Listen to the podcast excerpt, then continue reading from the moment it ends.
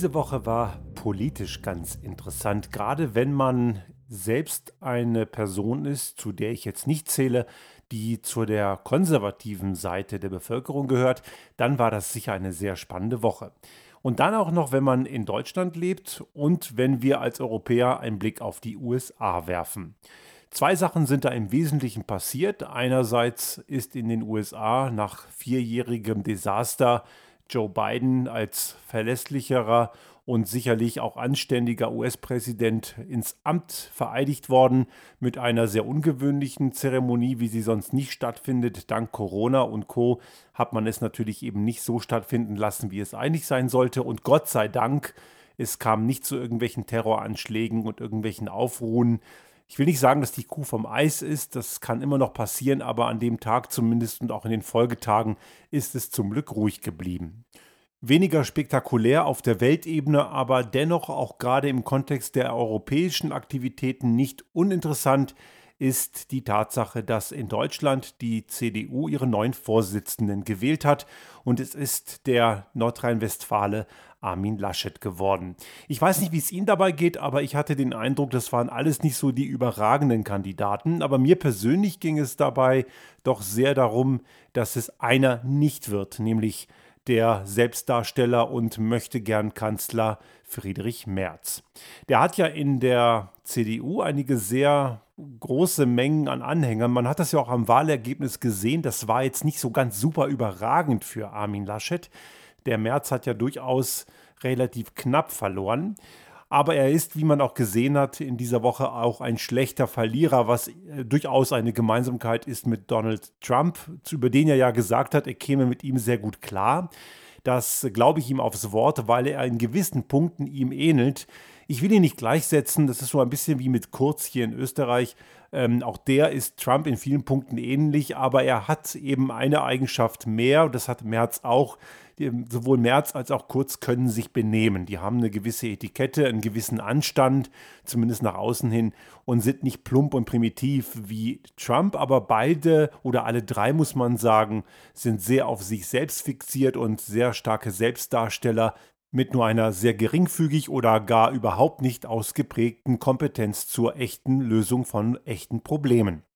Nun, das Ganze soll uns ein bisschen der Anlass sein, ein wenig auf die, auf die Konservativen, auf den Konservativismus als Ganzes auf der Welt zu schauen. Denn das, diese Woche hat ein Stück weit gezeigt, dass die Konservativen in einer sehr tiefen Krise stecken. Und ich weiß nicht genau, ob Ihnen das klar ist, ob das als sowas gesehen wird. Aber es gibt gewisse Rahmenbedingungen, die zeigen, dass der typische konservative Ansatz, wie er seit Jahrzehnten funktioniert hat, nicht mehr funktioniert, weil gewisse Rahmenbedingungen sich geändert haben, auch im Kontext einer notwendigen Problemlösungsstrategie, die das klassische Konservative eben nicht mehr so erlauben, wie wir es kennen. Darüber hinaus gibt es auch dort Abbrucherscheinungen. Man muss klar sagen, dass es einige in diesen Kreisen gibt, die wenig Probleme haben oder gar keine Probleme haben, auch rechte Parolen zu übernehmen. Da gibt es eine, eine sehr schmierige Schicht so am rechten Rand, wo man nicht so richtig weiß, ob die nicht schon in die falsche Richtung gekippt sind. Und das können wir, um jetzt in die USA zu schauen, sehr gut erkennen. Hier müssen wir eine Sache schon mal feststellen. Einer wie Joe Biden ist, weiß Gott, kein Linker. Das wird ja immer wieder so als Horrorgespenst gerade in republikanischen Kreisen gezeichnet, dass da jetzt der sozialistische linksradikale Revolutionsansatz käme, was ja kompletter Unfug ist. Joe Biden ist einer, der nach europäischen Maßstäben ein klar konservativer ist. Der ist überhaupt nicht links und auch nicht progressiv. Und das ist auch, wenn man sich die Struktur in, den, in der Demokratischen Partei in den USA anguckt, wo es auf der einen Seite das Lager von Joe Biden und auch Kamala Harris gehört auch eher zu der konservativen Seite der Demokraten anschaut und auf der anderen Seite Leute wie Bernie Sanders oder Alexandria Ocasio-Cortez, eine sehr aufstrebenswerte, intelligente junge Frau, aus der noch viel werden kann. Und wenn man sich diese beiden Pole anschaut, dann ist da sehr viel Sprengkraft drin. Denn Das ist ein Konflikt, der momentan nicht sichtbar ist, weil es jetzt erstmal darum ging, die vier Jahre Trumpsche Katastrophe zu beenden und die Trümmerfelder, die er hinterlassen hat, müssen jetzt erstmal aufgeräumt werden und es muss sehr viel repariert werden. Deswegen werden diese Spannungen momentan sehr wahrscheinlich keine Rolle spielen. Aber diese Spannungen sind da und da ist es auch die Frage, wie man innerhalb der Demokraten in den USA das Konservative mit dem Progressiven zusammenbekommt. Das ist ohne weiteres möglich und ich bin fest davon überzeugt, auch wenn ich selber kein Konservativer bin, dass konservative Kreise unbedingt wichtig sind in jeder Gesellschaft, denn auch die Menschen, die mit schnellen Veränderungen so ihre Bedenken haben, brauchen einen sicheren Hafen. Das ist absolut legitim. Und jetzt werden einige vielleicht sagen, ja, das Konservative sind doch in den USA eher die Republikaner, die sogenannte Grand Old Party, also GOP genannt. Das ist eben mal so gewesen. Es gibt auch sicherlich nach wie vor Leute dort, die man als konservativ bezeichnen muss. Wer ein bisschen den Wahlkampf verfolgt hat in den USA in den letzten Monaten, der hat sicherlich auch mitbekommen, dass es ein sogenanntes Lincoln Project gibt. Eine, eine Gruppierung äh, konservativer Republikaner, die ganz klar die Agenda hatten, Trump zu stürzen, Trump zu verhindern und Trump loszuwerden. Und die haben immer noch gut zu tun, denn der Typ ist ja immer noch Mitglied dieser Partei und er hat diese Partei noch immer ziemlich im Griff. Denn einige glauben immer noch, man sollte es sich mit ihm nicht verscherzen, denn er könnte irgendwann wieder auf die Bildfläche kommen und das wäre natürlich ziemlich desaströs. Aber diese Partei steckt in Geiselhaft eines notorischen Lügners und eines Psychopathen, der nur sich selbst im Blick hat allerdings das Ganze so verkauft, als ginge es ihm um mehrere, um das große Ganze und um das Land. Aber wer ihm das noch immer glaubt, demjenigen ist sowieso nicht zu helfen. Und die Republikaner stehen momentan vor einer großen Zerreißprobe, denn die müssen sich jetzt wirklich überlegen, konservativ und demokratisch oder eben Trump. Und Trump steht ganz klar für Diktatur, für Abkehr von Freiheit und für nicht mehr konservativ, sondern ganz klar rechtsextrem.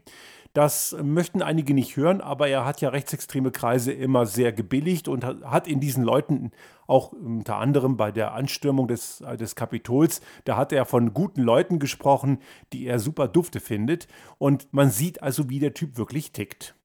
Schauen wir nun zurück nach Europa. Die Wahl des CDU-Vorsitzenden zeigt einen ähnlichen Konflikt, wobei dieser Konflikt nicht natürlich eins zu eins jetzt entweder mit dem demokratischen Lager in den USA oder dem republikanischen Lager dort vergleichbar wäre. Aber wenn, findet man eher eine Problematik, die Richtung dessen zielt, was die Republikaner gerade durchmachen. Und das ist wirklich die Frage, wie geht diese Partei damit um?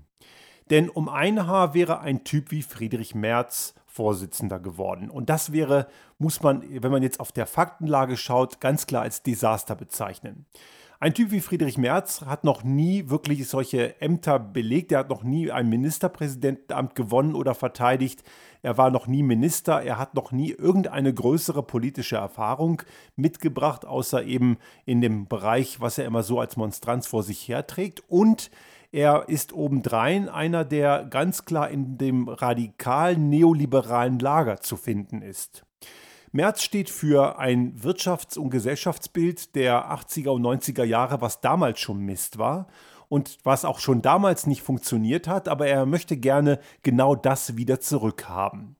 Und ich glaube, einige seiner Anhänger sind genau diejenigen, die in dieser Nostalgiefalle hängen und glauben, dass er für eine CDU steht, die noch konservativ und klar strukturiert war, so wie es in den 80ern mal üblich war und die mit dem Erneuerungskurs von Angela Merkel extreme Probleme haben.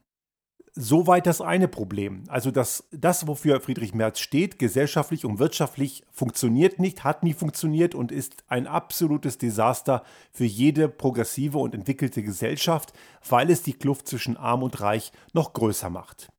Er hat letzten Endes auch bewiesen in den letzten Jahren durch sein Aufsichtsratsmandat bei BlackRock für BlackRock Deutschland, einem Vermögensverwalter, der enorme Güter weltweit verwaltet und auch mit dreckigen, mit Waffengeschäften, mit auch umweltschädlichen Geschäften sein, sein Reibach macht und auch heute noch macht. Die versuchen sich zwar mit Marketing einen, einen grünen Anstrich zu geben, aber mehr ist es auch nicht. Das ist eine Organisation, die sehr, sehr bedenklich ist, weil sie durch die Hintertür eine enorme Macht hat, die so offensichtlich nicht ist. Und das macht es ja nochmal gefährlicher. Gewisse Machtstrukturen, die nicht offensichtlich sind und nicht transparent, sind ja die gefährlichsten. Und für diese Organisation steht er nach wie vor, auch wenn er dieses Mandat nicht mehr ausübt. Und dass es einem Friedrich Merz nicht um das Amt und um eine, eine Sache an sich geht, hat man auch in dieser Woche gesehen, weil er, nachdem er die Wahl um den Vorsitz verloren hat, dann gleich mal die Idee reingebracht hat, er könnte doch in der noch laufenden Legislaturperiode doch das Wirtschaftsministerium als Minister übernehmen, quasi Peter Altmaier ablösen. Frau Merkel hat da relativ deutlich gekontert, indem sie sehr diplomatisch gesagt hat, dass sie gerade keine Kabinettsumbildung plane, aber überhaupt nur ohne irgendeine Gegenleistung und einer, der von sich selbst immer behauptet, das Leistungsprinzip müsse ja gelten, dann ohne irgendeine Leistung ein recht repräsentatives und wichtiges Amt beansprucht, zeigt einmal mehr, dass es einem Friedrich Merz eben um nichts anderes geht als um Friedrich Merz. Er steht im Mittelpunkt und es geht ihm nur um seine Profilneurose. Und da haben wir wieder diesen Anknüpfungspunkt, den wir auch bei Donald Trump in einer sehr viel extremeren Art und Weise gesehen haben. Und jetzt kommen wir zu einer weiteren Problematik, wo eine CDU massiv aufräumen muss. Denn viele Leute haben sich gesagt, und gerade so die Ost-CDU-Verbände hätten sehr gerne einen März gehabt, weil die glauben, und vielleicht stimmt das sogar, dass man eine rechtsextreme, demokratieverachtende Partei wie AfD damit kleiner kriegt. Ich glaube das allerdings nicht unbedingt, denn es bringt nichts, wenn man die, den Schwachsinn, den diese Rechtsextremisten so ablassen, eins zu eins übernimmt. Und das tut Friedrich Merz. Er hat in einigen Punkten gerade wenn es um die Flüchtlingspolitik geht, gerade vor einigen Wochen, wo es darum geht, nimmt man Menschen aus Griechenland, aus den elendigen Lagern dort auf, was absolut überfällig wäre, hat er dem eine klare Absage erteilt. Und auch Friedrich Merz steht hier ganz klar für das Lager, dass man Europa abschotten müsse und möglichst unattraktiv aussehen lassen müsse für potenzielle Flüchtlinge, die ja allerdings, und das wird ja von solchen Leuten komplett ignoriert, sich auf den Weg zu uns machen aufgrund eines Elends, was unser Lebensstil mit verursacht. Und damit ist er, wenn auch in einer eleganteren und nicht ganz so plumpen Art und Weise, ganz klar im Bereich von rechtsextremen Positionen. Er ist selber ganz klar kein Rechtsextremist, aber er fischt in diesen trüben Wässern und er hat auch relativ wenig Probleme mit diesen Berührungspunkten, zumindest in gewissen Teilen. Und damit ist er auch für gewisse AfD-Wählerkreise durchaus wählbar. Aber wir wissen, und das haben wir auch in Österreich hier oft erlebt, dass das Original immer noch am meisten Zugkraft hat. Also man wird eine rechtsextreme Partei nicht wegkriegen, wenn man ihre plumpen, rechtsextremen, menschenverachtenden Positionen und Parolen sich zu eigen macht. Das Problem haben wir hier in Österreich noch etwas mehr. Wir haben hier eher den Effekt, den die Republikaner in den USA haben. Hier ist eine ursprünglich konservative, christlich orientierte Volkspartei, die ÖVP heißt, von einem Sebastian Kurz auch gekapert und zunichte gemacht worden und ist mittlerweile auch eher eine klar rechtspopulistische Partei mit wirklich menschenverachtenden Grundeinstellungen. Und auch diese gesamten sozialen und eher auch christlich ausgerichteten Positionen, die sucht man in dieser Partei, zumindest in dem Führungsumfeld, ganz klar vergeblich. Es gibt immer noch an der Basis ein paar Leute, die diese Gedanken noch immer haben, aber die hadern eben auch sehr stark. Wir kennen auch ganz konkret einige Leute, die von sich immer sagen, wir sind die ganz klassischen Schwarzwähler, aber einen Kurz können wir nicht mehr wählen. Das geht für uns nicht. Und da gibt es eben eine ganz klare Abspaltungsbewegung, nur hat eben dieser soziale Kern überhaupt keine Bedeutung mehr. Und das ist eine Gefahr, die der CDU unter Umständen blüht. Sie ist mit der Wahl von Armin Laschet an diesem Problem erstmal dran vorbeigeschraubt. Aber das Problem bleibt weiterhin, weil es eben immer noch eine große Anhängerschaft gibt, die mit solchen wirklich gestrigen und auch zum Teil menschenfeindlichen Positionen keine Probleme haben. Und das ist ein Konflikt, die müssen sie lösen. Und das ist ein Konflikt, der generell im konservativen Lager in vielen Ländern der Welt, nicht nur in den USA, in Deutschland und in Österreich, auch in vielen anderen Ländern eine sehr signifikante Rolle spielt.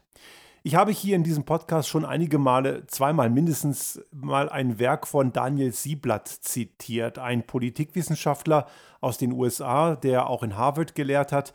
Und der hat mal in seinem Buch How Democracies Die, also wie Demokratien sterben, von innen heraus sehr klar beschrieben, welche Rolle Konservative da haben. Und eine der Conclusio dort in dem Bereich ist, dass eben die unproblematische Haltung von Konservativen zu rechtsextremen Teilpositionen oder Positionen eine der wesentlichen Ursachen sind, wie Demokratien zunichte gemacht werden. Und ich habe in der letzten Folge auch mal eine CTF-Dokumentation empfohlen, die wirklich sehr gut war, wie man in den 20er und 30er Jahren gehandelt hat und wie eine Partei wie die NSDAP, die Anfang 33 so gut wie keine Rolle mehr gespielt hat oder Ende 32 dann doch noch am Ende eine Diktatur, eine menschenfeindliche, vernichtende, wirklich katastrophale Diktatur errichtet hat, die dann aber Millionen Menschen das Leben gekostet hat. Und diese Krise des Konservativen, die muss man, glaube ich, noch viel deutlicher machen, weil das ist eine Gefahr, die sehr massiv lauert. Denn welche Probleme bewegen uns denn in der aktuellen Zeit?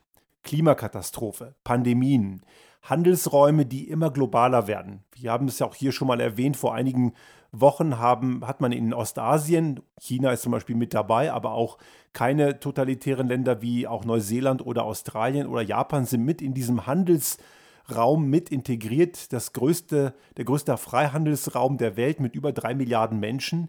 Das bedeutet, wir müssen globaler denken, wir müssen globaler agieren und diese typisch konservativen Werte, die eher traditionalistisch lokal aufgestellt sind, die das, was man kennt, bewahren möchten, die sind in gewissen Bereichen noch mehr an ihre Grenzen, als sie es ohnehin schon waren. Es gibt natürlich völlig berechtigt diesen Wunsch, Dinge, die da sind, zu bewahren, weil viele Menschen mehr oder weniger das Bekannte, das ihnen liebgewonnene brauchen. Das ist für viele ein wichtiger Anker, gerade in einer Welt, die sich sehr schnell verändert. Die Frage ist allerdings, inwieweit können wir diese Anker und das Bewahren des Bekannten kombinieren mit einem Rahmenwerk, was das Neue, Große, Übergeordnete zusammen integriert. Das sind keine Widersprüche, das funktioniert sehr wohl. Wir müssen eben nur gucken, an welchen Stellen macht was Sinn. Wenn Konservativismus dafür sorgt, dass lokale Geflogenheiten, Traditionen und auch andere Dinge, die einem lieb sind, bleiben und dabei in der Lage ist, trotzdem das Große und Ganze zu sehen und die Schritte nach vorne zu gehen, auch wenn sie einem erstmal eigenartig oder vielleicht sogar zuwider erscheinen, dann hat der Konservativismus durchaus eine reale Chance. Und auch das sollte so sein, denn wie ich eingangs sagte, ich halte konservativ für extrem wichtig. Es ist ein wichtiges Element einer intakten Gesellschaft, dass auch die Menschen, die bewahrend denken, einen Heimathafen haben. Aber das Konservative muss seine neue Rolle finden, eben in einer globalen Welt mit globalen Problemen und Herausforderungen, die man nicht mehr lokal in einem Land, in einer Region, in kleinen Klein eines Murmeltiergeheges lösen kann. Das funktioniert nicht.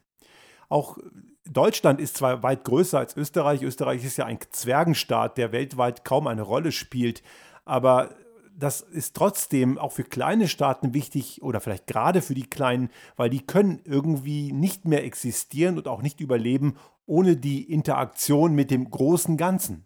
Und diese Rolle zu finden ist nicht einfach. Hier müssen konservative Vordenker, die das Ganze zusammenbringen können, viel präsenter werden.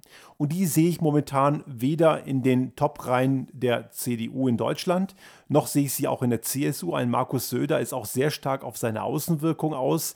Ich halte ihn auch als Kanzler für, persönlich für nicht geeignet. Ich sehe in ihm eher eine etwas kompetentere Version von Sebastian Kurz und das ist kein Kompliment, muss man klar sagen. Und ich sehe die Problematik, dass eben da Leute ins, ans Ruder kommen, die auch wenig Charisma haben, um eben diese konservative Basis mitzunehmen.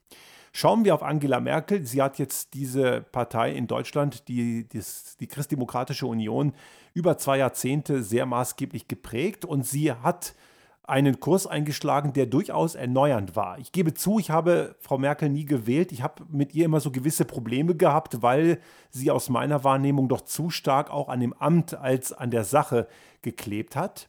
Aber sie hat durchaus einiges richtig gemacht. Und wenn man Führung lernen will, kann man sich bei ihr durchaus einiges abgucken. Und viele unterstellen ihr, dass sie die CDU nach links geführt hat. Das hat sie aber nicht. Mitnichten. Sie hat die CDU nach vorne geführt. Die CDU ist nach wie vor, auch unter Merkel, eine konservative Partei. Die Frage ist hingegen, wie kann man eben diejenigen, die das für links halten, und das ist eben ein Gedankenfehler bei einigen, die dort eben diese Einschätzung haben, wie kann man die mitnehmen, dass sie ihre Position trotzdem vertreten fühlen? Da gibt es sicherlich einige Defizite. Aber ich möchte dringend an diese Partei appellieren, diese, diesen Wandel und diese Neupositionierung des konservativen oder auch eher weiter konservativen Lagers in eine neue Welt zu überführen, voranzutreiben, denn es bringt nichts, wenn man an irgendwelchen Dinosauriern wie Friedrich Merz festhängt, der ganz sicher alles kann, nur keine Probleme lösen, denn das Bild, was er verkörpert, wie ich schon sagte, hat schon damals nicht funktioniert. Und aufgrund heutiger Herausforderungen, die immer klarer sichtbar geworden sind, ich habe einige genannt, so wie die Klimakatastrophe, Handelsräume, die immer größere Dominanz auch des fernen Ostens, insbesondere von China, da funktionieren diese Systematiken eben erst recht nicht mehr. Und wie gesagt, sie haben noch nie funktioniert. Abschließend möchte ich eine ganz wichtige Differenzierung nochmal anhängen. Die ist mir sehr wichtig. Und ich möchte hier ganz klar zum Ausdruck bringen, und ich habe das zwar schon gesagt, aber ich möchte es nochmal ganz klar umreißen, dass konservativ eben wichtig ist für die Gesellschaft, aber es zwischen konservativ und rechts oder gar rechtsextrem einen großen Unterschied gibt. Und ich finde das immer recht gut, so wie Sascha Lobo, der ist Kolumnist beim Spiegel und der hat einige Zeit auf äh, spiegel.de auch seinen, seinen Podcast, den Debattencast, so wie er es genannt hat, betrieben. Der ist mit Ende des letzten Jahres, hat er den eingestellt. Aber das war immer recht hörenswert. Er hat dort die Kommentare seiner Leserinnen und Leser aufgegriffen und hat darauf reagiert. Und er hat dort einigen Kommentatorinnen und Kommentatoren immer völlig zu Recht auch klar gemacht, konservativ, ja, das braucht die Gesellschaft, das gehört zum demokratischen Konsens, aber rechts oder rechtsextrem sowieso ist nicht mehr Teil des demokratischen Systems, weil das eben eine Einstellung ist, die genau dieses demokratische System abschaffen möchte. Und das möchte ich ganz klar unterstreichen. Ich habe es ja schon gesagt, hier auch in dieser Folge, konservativ, auch wenn ich es selber mir nicht zu eigen mache, gehört ganz klar in das Gesellschaftsbild, das wir haben. Und ohne Konservative funktioniert unsere Gesellschaft nicht. Aber ohne Rechtsextreme sehr wohl, genau genommen mit ihnen funktioniert die Gesellschaft nicht, denn das ist ein Gift, das schon in geringen Dosen gefährlich oder gar tödlich sein kann. Und hier müssen wir auch nochmal ganz klar differenzieren, denn nur weil eine Partei mit einem demokratischen Mechanismus in ein demokratisches Parlament gewählt wurde, und das haben wir in Deutschland das haben wir auch in Österreich und vielen anderen Ländern, dann heißt das doch lange nicht, dass diese Partei auch demokratisch agiert.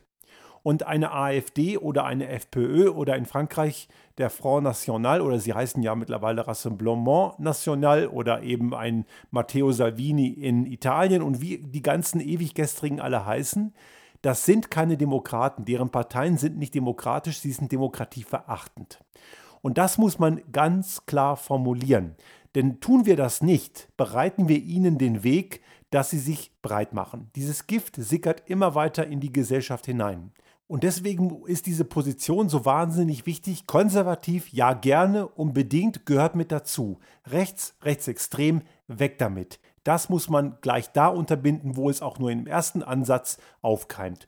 Und diese Unterbindung muss natürlich mit einem demokratischen, rechtsstaatlichen Mittel verlaufen. Und daher begrüße ich es auch sehr, wenn jetzt eine AfD in Deutschland von dem Verfassungsschutz eventuell zum kompletten Beobachtungsfall erklärt wird. Es wäre überfällig. In Österreich vermisse ich diese Diskussion. Eine FPÖ gehört genauso beobachtet, denn sie ist vielleicht sogar noch gefährlicher als eine AfD, weil sie schon einiges professioneller ist.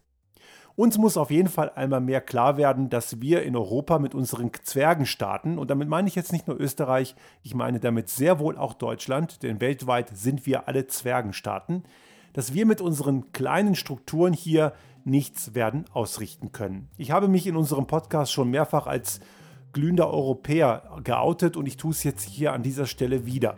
Ich bin nach wie vor der festen Überzeugung, ohne die Vereinigten Staaten von Europa werden wir mittelfristig weltweit keine Chance haben.